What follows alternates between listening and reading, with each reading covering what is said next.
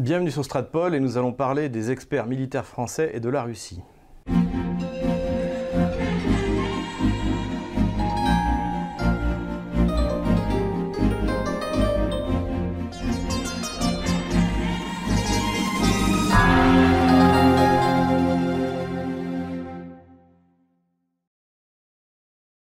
Il y a à peu près un mois de cela, l'émission C'est dans l'air a accueilli quatre experts euh, de la Russie, dont euh, des experts militaires et pour euh, parler eh bien de, du nouvel enjeu de Vladimir Poutine avec la mise en service, comme nous l'avions expliqué dans notre dernière vidéo, du missile avant-garde donc qui est capable de frapper à Mach 27, donc en gros à 30 000 km/h, des cibles partout dans le monde et de, de pouvoir même manœuvrer à vitesse hypersonique.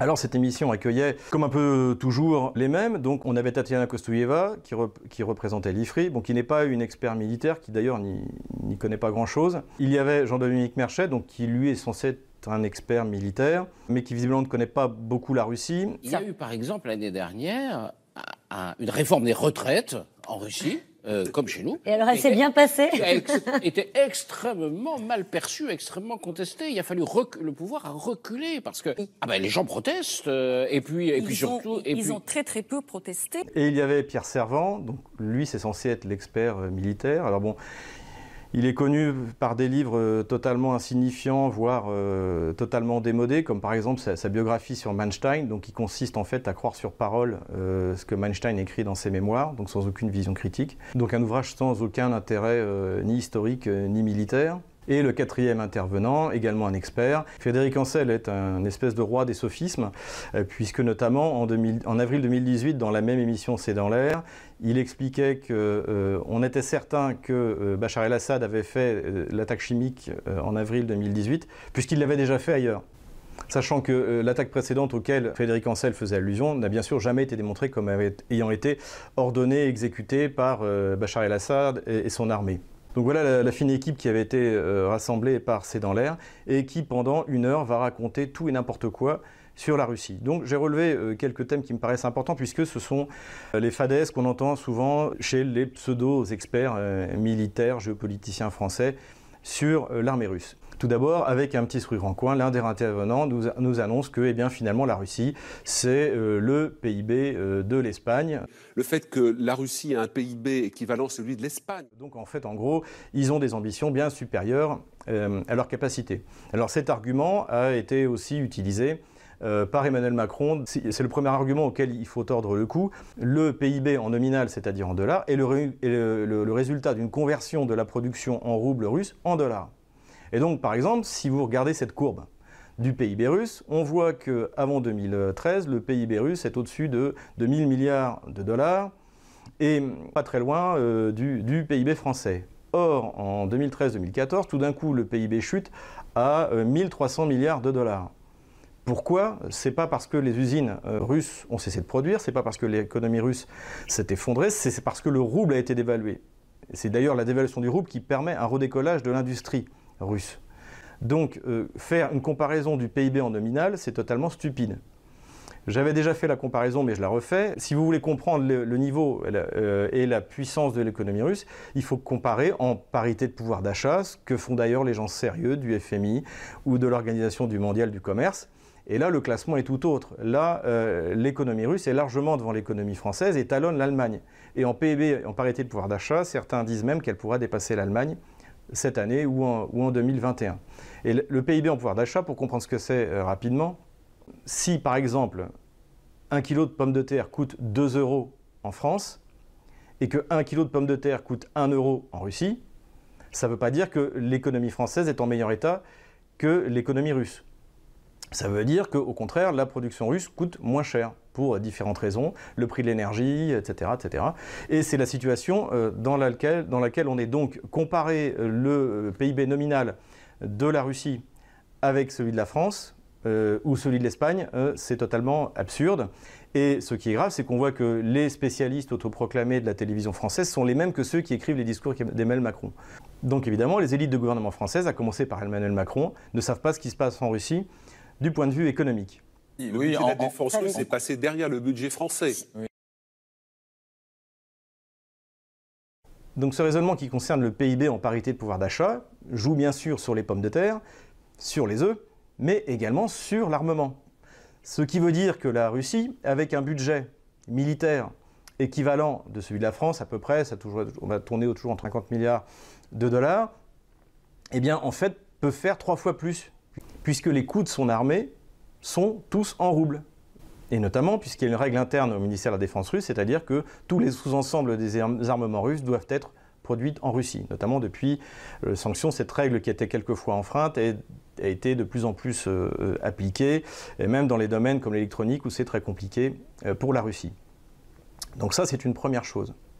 La deuxième chose, c'est que les salaires de ces soldats sont en roubles. Et donc, si le pouvoir d'achat d'un officier russe est à peu près l'équivalent du pouvoir d'achat d'un officier français à grade égal, il coûte moins cher à l'État russe puisqu'ils sont payés en roubles. Ce qui veut dire que si vous prenez le budget de la défense russe, vous pouvez le multiplier par 3 en parité de pouvoir d'achat. Et ça explique pourquoi, et ça répond notamment au commentaire intelligent qu'a fait un de mes, auditeurs euh, euh, sur, euh, sur la vidéo justement sur les nouvelles armes russes, c'est comment est-ce que la Russie fait avec un budget en gros équivalent à celui de la France à faire euh, de, telles percées technologiques. Euh, alors, il y a des raisons fondamentales, c'est-à-dire la recherche justement fondamentale qui a été faite à l'époque soviétique, etc. Mais il y a aussi une raison, c'est qu'en fait la Russie dépense trois fois plus que la France en parité de pouvoir d'achat pour son armée.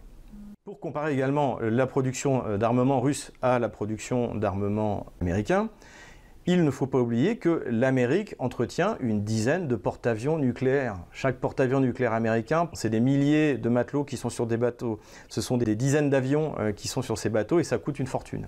Donc il y a toute une partie du budget militaire américain, donc qui est autour de 700 milliards de dollars, qui est, euh, tourné vers des armements dont la Russie, à mon avis, n'a pas besoin, on en avait déjà parlé, la Russie n'a pas besoin de porte-avions. Donc non seulement les matériels russes coûtent moins cher à produire que les matériels américains, mais en plus il y a des, matériels dont les Russes n'ont pas besoin. À côté de ça, les États-Unis entretiennent des bases militaires partout dans le monde, et c'est ça aussi qui leur coûte cher, ce qui n'est pas le cas de la Russie. La Russie, euh, on avait il y a des chiffres qui avaient été publiés à l'époque, lorsqu'elle est intervenue en Syrie, ça lui coûtait entre 3 et 5 millions de dollars par jour, ce qui n'est rien, et ce qui aussi est mis dans un budget d'entraînement. Parce que Moscou a fait tourner toute son armée en, Syrie pour justement pour qu'elle puisse développer ses capacités euh, dans le cadre d'une guerre, euh, d'une vraie guerre, et également euh, en a profité pour tester ses matériels, les missiles calibre, les chasseurs Sukhoi 34, on en a déjà parlé dans certaines de nos vidéos. Donc le budget militaire russe est bien mieux utilisé que le budget militaire américain. À côté de ça, sur la production d'armement, il ne faut pas oublier que sur les sommes qui sont allées par le gouvernement fédéral américain à la production d'armement, une partie part directement aux actionnaires. Lockheed Martin, Boeing, les actionnaires sont privés et ils ne produisent pas des avions de chasse que pour les beaux yeux des États-Unis. Et donc toute une partie va euh, alimenter les actionnaires et la corruption au sein du Congrès américain, puisque en fait de nombreuses régions aux États-Unis dépendent de manière très importante du complexe militaire-industriel. C'est-à-dire qu'il eh faut produire des bateaux, même s'ils ne flottent pas, même s'ils ne marchent pas. Il faut produire des avions, même s'ils ne volent pas, ou qui volent mal, comme le, F-35, euh, parce que de toute manière, il y a trop de personnes qui en vivent. Et c'est euh, le fameux principe, euh, notamment pour le kid marking, too big to fail. C'est-à-dire, on, commence à produire l'avion en série alors qu'il n'est pas au point. Et on sait que ça va être une, une catastrophe, qu'il faudra vivre avec cet avion pendant 20-30 ans en, du coup, prolongeant des F-15 et des F-16, bon, qui sont suffisants de toute manière pour faire la guerre, en gros, au Moyen-Orient et en Afrique, mais globalement, cette suprématie qui était tant attendue par euh, certains armements, eh bien, n'est pas au rendez-vous. Et ça explique pourquoi, eh bien, ils ont, comme nous l'avons dit et comme ils le reconnaissent eux-mêmes, 10 ans de retard sur, euh, sur, des armes, euh, sur les armes hypersoniques.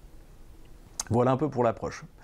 Sur la compétence eh bien, de Pierre Servant, lui, bah, c'est simple, il confond tout simplement missiles de croisière et missiles balistiques. Si vous vous souvenez, il y a eu une explosion en mer Blanche récemment avec justement ce nouveau missile hypersonique euh, nucléaire susceptible de pouvoir faire le, tour du monde sans être intercepté. C'est de la gonflette, son système avant-garde Alors ça, il faut attendre de voir parce que ça a été dit très bien dans le reportage. Donc il présente ça quelques mois après un échec euh, assez, assez grave euh, dans le nord de la, de la Russie, en mer Blanche. Vous avez eu une explosion lors d'essais sur un missile de, de croisière à propulsion nucléaire, avec problématique de, diffusion euh, radioactive. Et là, il nous sort avant-garde en disant que c'est un... La question est posée sur, euh, sur l'avant-garde, donc qui est, un, qui est un missile qui peut porter une charge nucléaire, mais qui n'est pas un missile à, propulsion nucléaire. Et c'est un missile qui, en fait, part d'un lanceur balistique, c'est-à-dire qu'on l'envoie en dehors de l'atmosphère et après, l'aile volante accélère en manœuvrant jusqu'à jusqu'à sa cible. Donc ce n'est pas un missile à propulsion nucléaire. Et euh, dans le reportage qui est fait par C'est dans l'air et qui est repris par Pierre Servant, il nous explique que oui, enfin bon, c'est pas sûr que le missile marche, puisqu'il y a eu une, une, explosion avec des matériaux radioactifs euh, récemment en Russie. Alors c'est vrai, effectivement, comme nous l'avons dit, les Russes travaillent sur la propulsion nucléaire mais euh, ça peut être dans le domaine militaire ou dans le domaine spatial. Il n'est pas dit que les, scientifiques euh, qui sont morts justement à cause de cette explosion travaillaient sur le Bourrevestnik, puisqu'il s'agit de, ce missile-là. Et de toute manière, le Bourrevestnik n'a rien à voir avec l'avant-garde. C'est un missile de croisière qui, comme nous l'avons expliqué dans notre vidéo, contourne les reliefs, manœuvre, manœuvre au sol, et la propulsion nucléaire lui permet de contourner. Donc on a affaire à un spécialiste systématiquement invité dans ces dans l'air, qui est incapable de faire la différence entre un missile de croisière et un missile euh, balistique. Voilà où on en est. Le suivant, c'est bien Frédéric Ancel. Lui euh, nous explique que oui, les Russes ont un problème avec leurs chars en conventionnel, ils sont franchement très faibles. Regardez l'état de la marine russe. C'est la raison pour laquelle, d'ailleurs, ils nous avaient acheté deux bateaux que finalement on leur a pas vendus. les, ils ont les, les, arbitrages, ils chars. sur la On va laisser parler Frédéric Les, les, chars sont obsolètes. Et ça, donc tout ce qui est euh, du, conventionnel, euh, aujourd'hui, ça marche pas. Ils l'ont, ils l'ont pratiquement abandonné. Donc effectivement, il y a une capacité de démonstration de force et une capacité de nuisance effectivement importante. J'ajoute un dernier point. En termes de projection, c'est super faible. La Russie ne peut projeter des forces quasi exclusivement qu'à ses frontières immédiates. Et nous revenons à vos questions. Syrie. Alors c'est pas mal pour un Français de, d'expliquer qu'on a des problèmes dans la mise au point d'un nouveau char.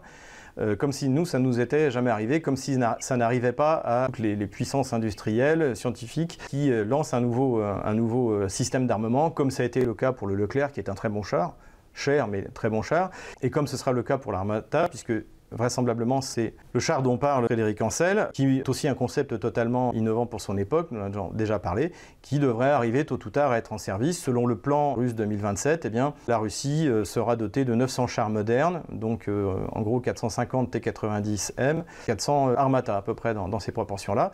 Et toujours, le principal char de bataille restera le T-72B3. Et là, effectivement, si Frédéric Ancel ou Pierre Servant connaissaient quelque chose en armement, ils pourraient faire une critique euh, du char aujourd'hui, qui est le principal char de bataille euh, russe, le T-72 euh, B3 puisqu'il est sous-motorisé, que euh, ses obus-flèches sont moins performants que les obus-flèches occidentaux, etc., etc., etc. Il y a des tas de choses à faire des critiques, la, suspension fonctionne moins bien, euh, il y a des tas de choses sur lesquelles, euh, sur ces chars qui composent encore une fois la majorité du parc de chars russes, eh bien, la, la, Russie est derrière ses homologues occidentaux, sur cette partie majeure. Mais on peut ajouter que pour faire les guerres qu'elles font, c'est largement suffisant ça ne servait à rien euh, de déployer euh, de l'armata ou euh, des chars ultramodernes pour faire la guerre en, Syrie, d'autant plus que beaucoup de chars ont été donnés en fait à la, Syrie pour se battre. Donc le, T-72 B3 ou les variantes du T-72 suffisent largement pour que la Russie mène les guerres qu'elle a amenées. Donc ça, c'est des considérations que devraient faire des, spécialistes, des experts militaires, s'ils en étaient vraiment, mais au lieu de ça, encore une fois, on les entend glousser et le résultat est, assez, lamentable. Le problème, dans encore une fois la pensée militaire française, c'est que quand elle est bonne, eh bien, elle est réprimée. C'est le cas du colonel Le Grillet. En revanche, évidemment, de la, publicité immédiatement faite sur les articles qui correspondent à la vision militaro-gauchiste eh des élites de gouvernement françaises actuelles. Et on a vu le cas avec euh, le colonel Goya qui vient de publier, euh, c'était, j'avais lu l'article, je crois que c'était en décembre 2019, un article sur la manière dont soi-disant les Russes auraient pris le contrôle de la Crimée et d'avoir soutenu la rébellion du Donbass sans avoir dit euh, qu'ils le faisaient. Donc j'ai déjà parlé de, ces questions avec, les extraits vidéo. Euh, Goya raconte n'importe quoi. Il n'a pas toujours raconté n'importe quoi. Il avait fait plutôt un bon article sur, le comportement de la, révélation de l'armée russe en, Syrie, mais là c'est du grand n'importe quoi. Il arrive à parler de l'opération russe en Crimée, donc en disant que les Russes sont intervenus avec les petits hommes verts sans le dire, donc ça c'est faux. Les Russes étaient déjà à Sébastopol. Les accords internationaux leur donnaient le droit jusqu'à 20 000 hommes euh, euh, sur le territoire. Les premières troupes à être intervenues, avant les forces spéciales qui ont été envoyées effectivement à Simferopol, c'était les unités spéciales euh, des troupes de marine russes qui étaient stationnées à Sébastopol. Donc c'est ça qui s'est passé. Ils ne sont pas intervenus secrètement. Il y a eu 20 000 déserteurs de l'armée ukrainienne sur 22 000. Не перешло на сторону Российской Федерации, а вернулось на материковую часть України після анексії. Дві, дві тисячі осіб повернулися, переважно бійці Національної гвардії. Понад 20 тисяч осіб дезертували, залишилися. Україна... Il n'y a que 2000, j'ai déjà dit, encore une fois, revoyez cette vidéo que j'ai faite, qui sont rentrés au Bercail en Ukraine. Les autres ont rejoint l'armée russe ou sont restés en Russie. C'est ça qui fait que la, Crimée a basculé. C'est parce que la Crimée est russe et qu'elle l'a toujours été et qu'il y a eu un coup d'État à Maïdan. Donc c'est pas la peine d'inventer des histoires d'infiltration, de guerre hybride, euh, etc., etc. Donc euh, toute la partie sur la Crimée ne vaut pas un clou. Et encore une fois, mais c'est bien sûr, euh, tout à fait en phase avec la vision militaro-gauchiste du, du gouvernement d'Emmanuel Macron. Sur le Donbass, c'est pareil. Donc, il nous annonce comme une vérité révélée que la Russie est intervenue militairement le général Gomard, commandant euh, le renseignement militaire, a dit exactement le contraire euh, au début du conflit. Que justement, l'analyse de la DRM avait conclu que les Russes ne s'apprêtaient pas à intervenir euh, militairement. L'OSCE, elle dit qu'il n'y avait aucune preuve de la présence de l'armée russe dans le Donbass.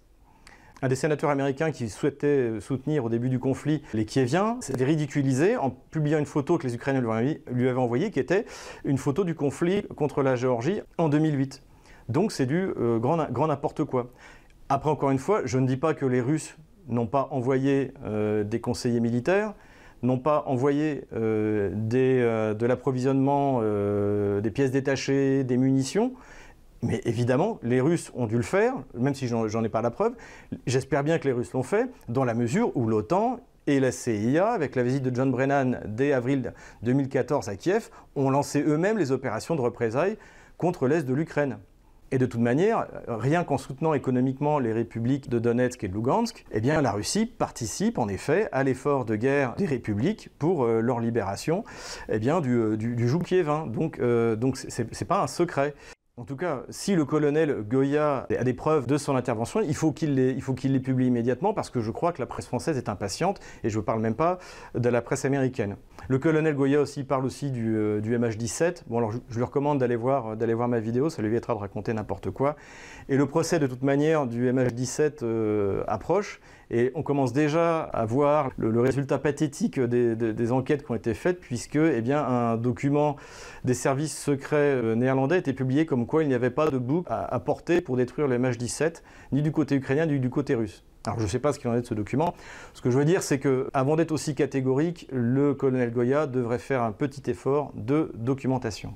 Voilà, à l'origine, je voulais m'arrêter à, ces, euh, à, ces, piètres analystes, mais je ne résiste pas au plaisir de vous donner un petit bonus avec un autre général spécialiste de, pour France 24, donc le, général Trinquant. Alors le général Trinquant, dans une émission avec Anne Niva, donc c'était au moment de la rencontre de la rencontre Poutine-Erdogan en Sochi. Donc ces deux spécialistes ont souligné particulièrement dès le début de l'émission que le fait que Vladimir Poutine ait rencontré Erdogan en, Crimée était quelque chose de, fondamental et de symbolique, puisque eh la communauté internationale n'avait pas reconnu la réunification de la Crimée. D'abord, vous n'êtes pas trompé, euh, Moscou, Sochi, c'est Moscou. Hein. Donc, euh, c'est d'ailleurs, Vladimir Poutine fait toujours des sommets comme ça essentiels symboliquement à Sochi aujourd'hui. Euh, je rappelle d'ailleurs, puisqu'on parle quand même de la Crimée.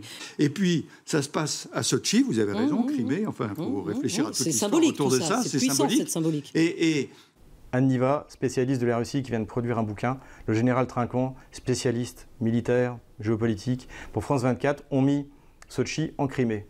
Ce qui veut dire qu'en fait, les Jeux Olympiques de Sochi ont eu lieu en Crimée. Voilà, voilà le niveau de, l'analysme euh, géopolitique, militaire qui est servi aux Français à la télé. Et ce ne serait pas si grave euh, si euh, ces discours n'étaient tenus finalement que dans les médias. De toute manière, c'est du niveau du journalisme français d'aujourd'hui, donc il n'y a, pas à espérer grand-chose. Je pense aussi que les gens intelligents qui, ont d'ailleurs tort de regarder la télé, eh bien, savent se renseigner, notamment sur Internet, à lire, euh, lire des, des, rapports plus, euh, plus complets. Le problème, c'est qu'en fait, ce sont ces gens-là qui sont écoutés au Quai d'Orsay et au ministère de la Défense en France.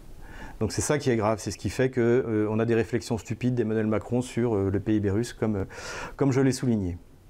Voilà, si vous voulez vous réinformer, eh bien, vous avez le moyen sur l'Internet français et notamment sur Stratpol qui a besoin de vos dons pour se développer. Donc n'hésitez pas à faire un don, mettez un pouce bleu si cette vidéo vous a plu. Inscrivez-vous sur notre chaîne YouTube parce que dans la prochaine vidéo, nous traiterons de l'opération Barbarossa d'après le livre de Jean Lopez et là nous verrons ce que ça fait que de sous-estimer la Russie comme le font nos euh, magnifiques experts militaires et géopoliticiens français.